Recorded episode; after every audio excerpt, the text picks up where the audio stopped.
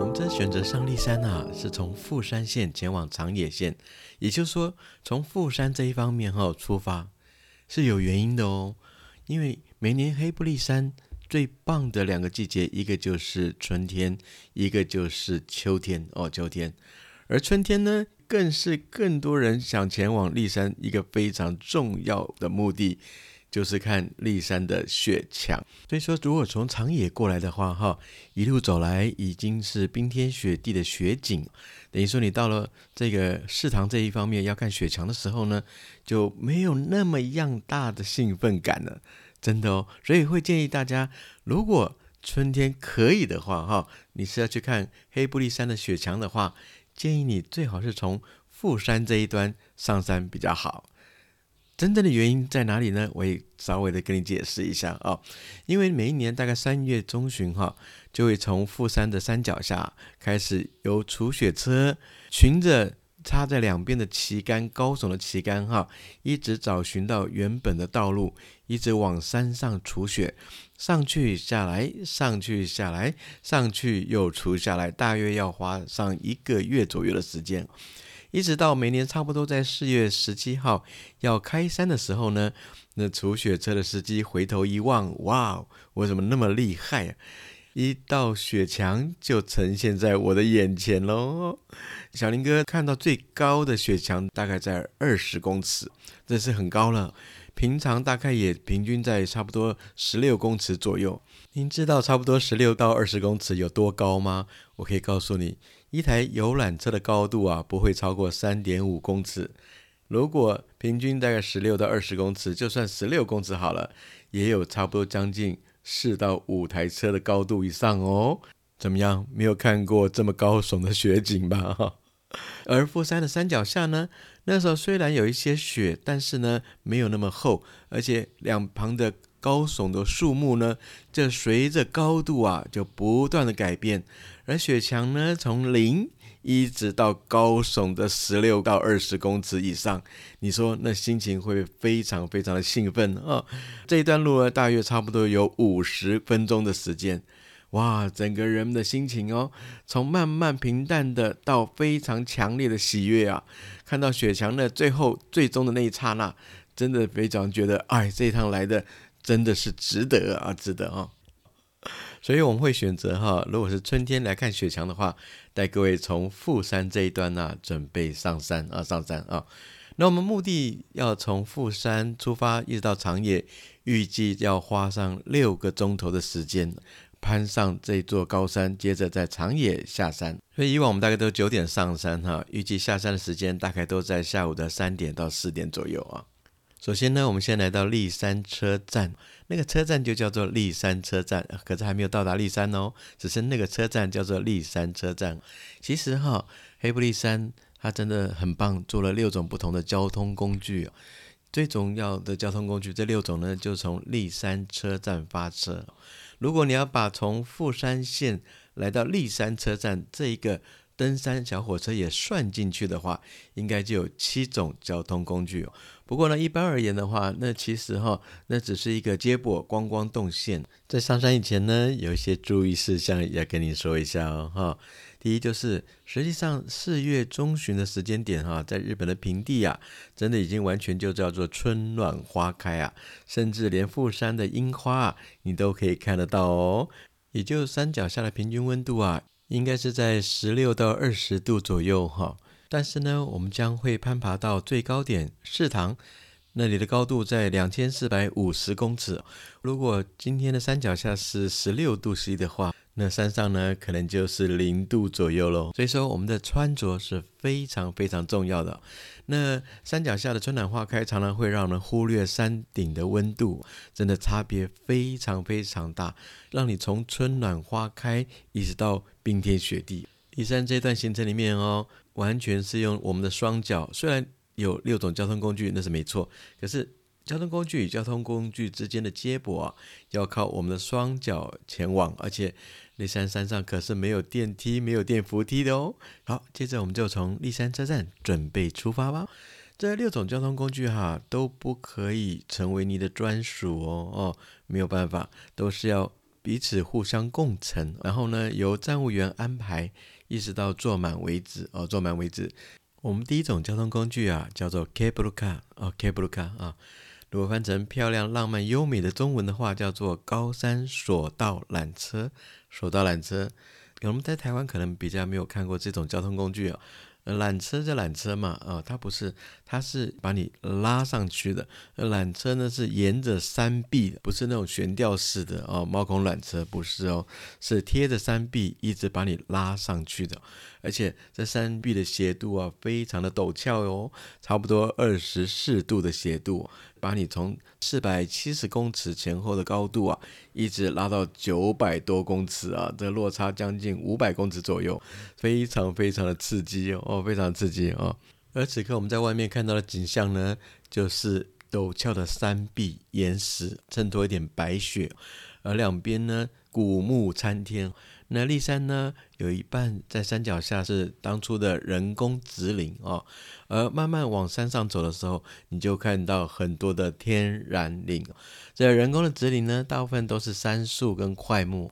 那日本人呢，为了建材的需求，就开始大量的植出非常漂亮的杉树以及块木，让日本整个山林呢，保持非常优美的状态。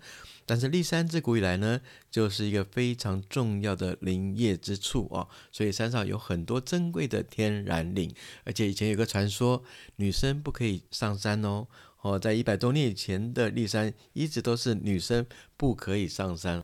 据说哈，有两个尼姑啊，为了山上采药，硬闯立山，结果天神呢就把他们变成两棵杉树，就永远永远的。待在立山上了，就是我们的下一站美女坪的故事的传说的由来啊。所以说，整个山上有好多好多的天然杉树的话，那就表示有好多的女生呢上山，天神都把它们变成杉树了啊。当然，这只是一个神话的传说。后来呢，那富山女子高等学校呢，在近一百年以前登山成功，正式的打破女生不可以上山的这个禁忌了。而我们现在女生呢，也可以非常平安的上山了，不要再担心自己会变成一个杉树喽。七分钟左右的时间哈，让我们从四百多公尺来到了九百多公尺的美女坪车站。这车站的外面呢，就有两棵巨木哦，就是两棵很古老的杉树。据说就由两个女生化为两棵古老的杉树，永远站在这边，让后人来凭吊哦。美女坪车站呢？就是我们即将转成一个非常重要的交通工具，叫做高原巴士，大约五十分钟的时间，从九百七十七公尺高度的美女坪呢，一直要到达我们此行最高点两千四百五十公尺的市堂。那一路走来的林相呢，会随着古木参天呢，一直抵达最上缘的立山雪墙哦。整个的林相啊，整个景观啊，瞬息万变，就在这五十分钟，不要睡着喽。首先呢，我们坐上了车子呢，它是不可以站立的，所以每个人都有位置坐。从两边都是杉树为主的林相啊，也出现了天然林。呃，其中一个最具有代表的，就叫布纳布纳，就叫做三毛榉哦。很有名，对不对哈？在天然的三毛榉林呢，也现在分布在我们的左右两侧。慢慢的、慢慢的，白雪呢也即将越来越高，越来越高。然后途中呢，还会看到一个全日本国落差最大的一个瀑布，大约有三百五十公尺的落差哈。它叫做称名瀑布，而且呢，现在这个时节呢，瀑布的流水呢，可能即将化化为一个冰瀑哦，冰瀑。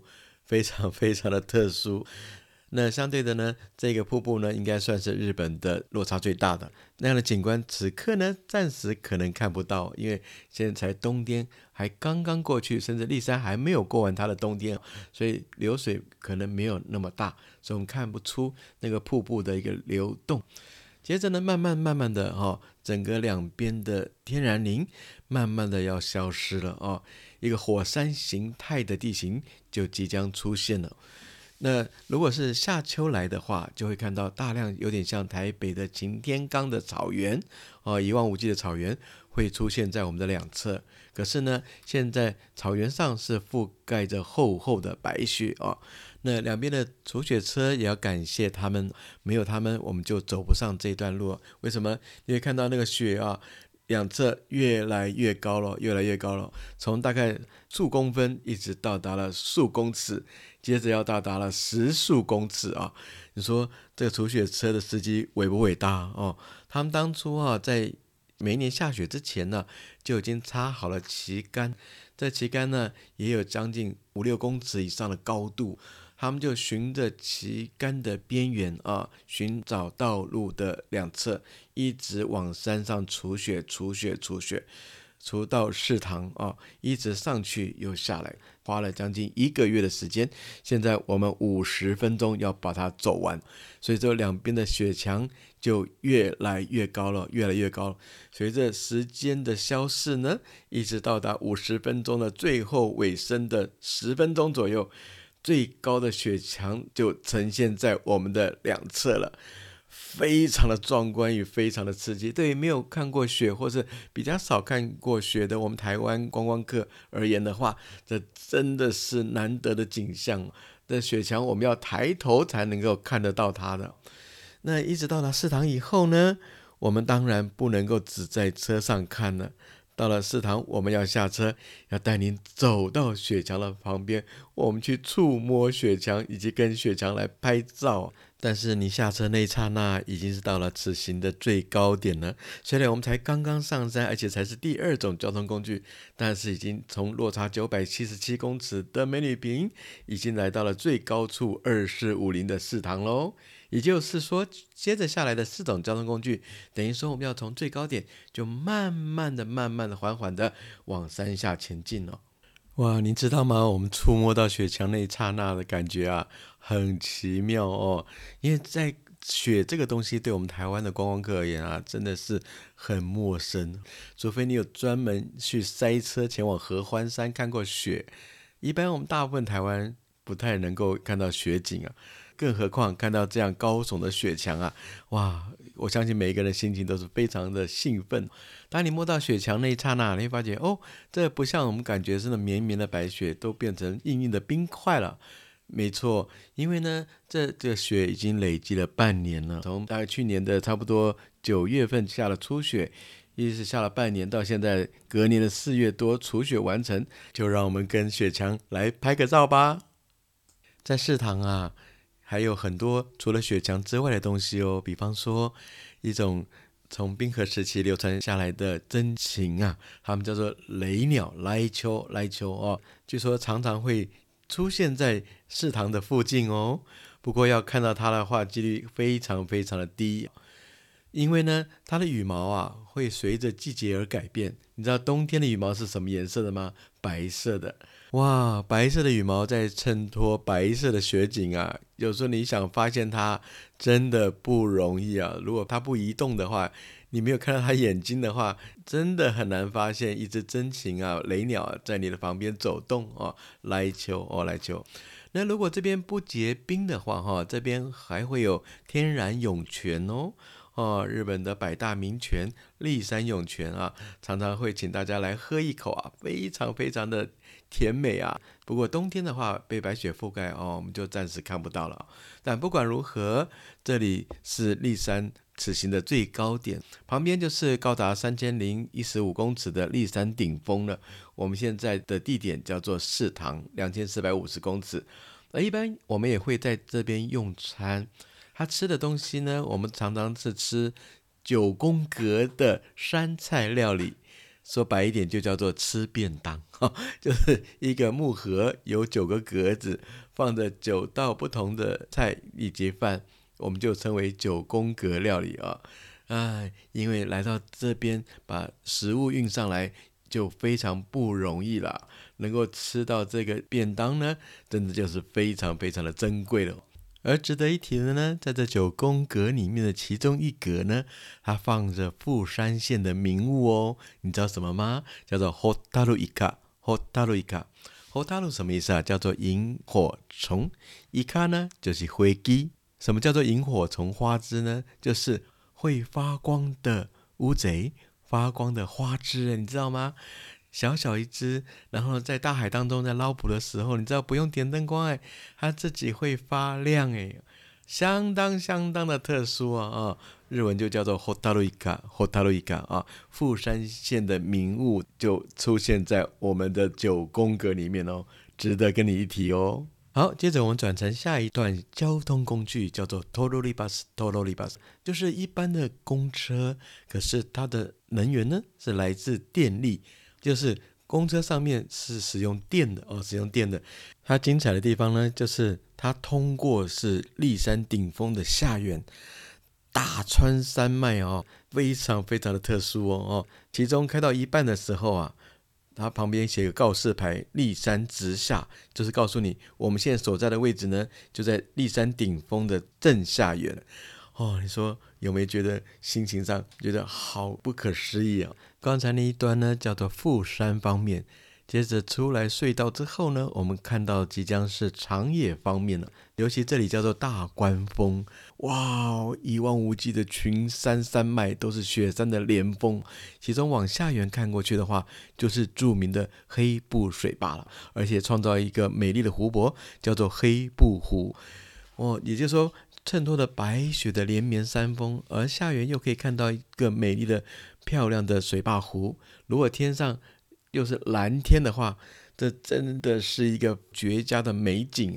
大关峰啊，大关峰，它有一个非常棒的展望台。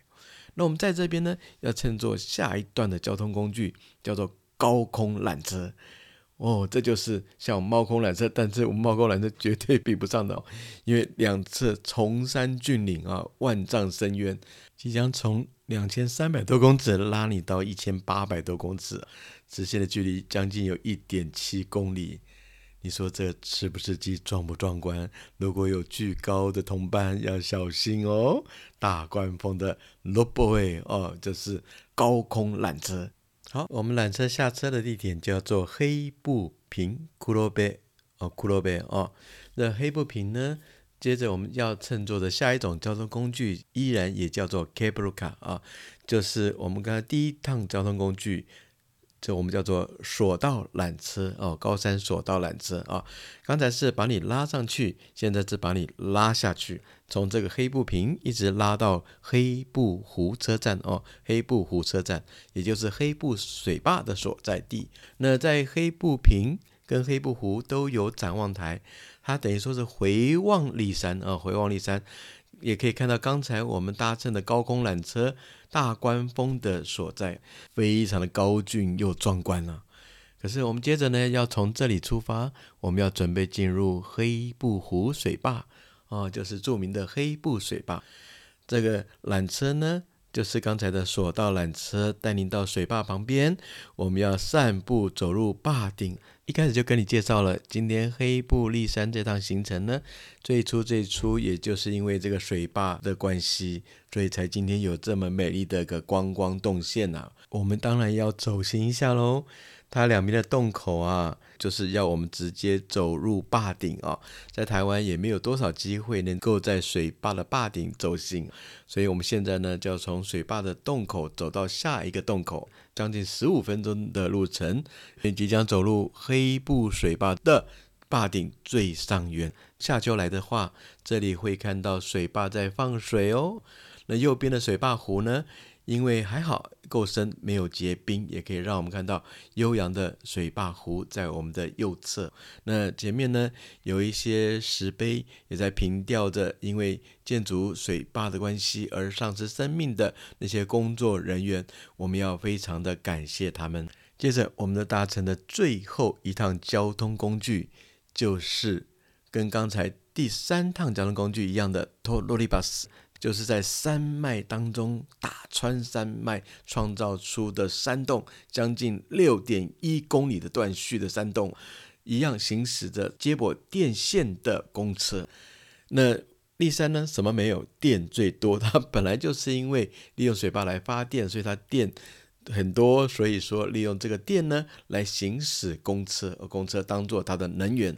那最后一趟交通工具呢，让我们正式抵达。长野县啊，信州，所以说这一趟交通工具呢，可以说是我们六种交通工具的尾声。当我们出了隧道、下了车的那一刹那，各位哈，我只能想讲一句话：在此生呐，坐了这六种交通工具，虽然只有短短的六七个小时啊，我们却已翻山越岭，让我们毫不费太多的体力啊，就能够翻越高山两三千公尺的立山连峰，从富山县来到长野县呐。那个心情啊，我只能讲，非用笔墨能够形容啊。其实啊，以直线距离啊，差不多也才三十五公里左右。可是呢，我们也也有花了六七个小时来完成它。试想，台湾中央山脉啊，如果从台中到花莲，我们也同样坐这六种交通工具啊，一样就是可以让我们轻轻松松的翻越台湾的中央山脉，能够让我们进入。台湾最棒的一趟观光动线呐！如果我们台湾有这个多好呀！立山黑布黑布立山，你觉得如何呢？春天来了这一趟，秋天再来一趟吧。整个的黑布立山立山黑布啊，点缀非常美丽的色彩，值得你来两次哦。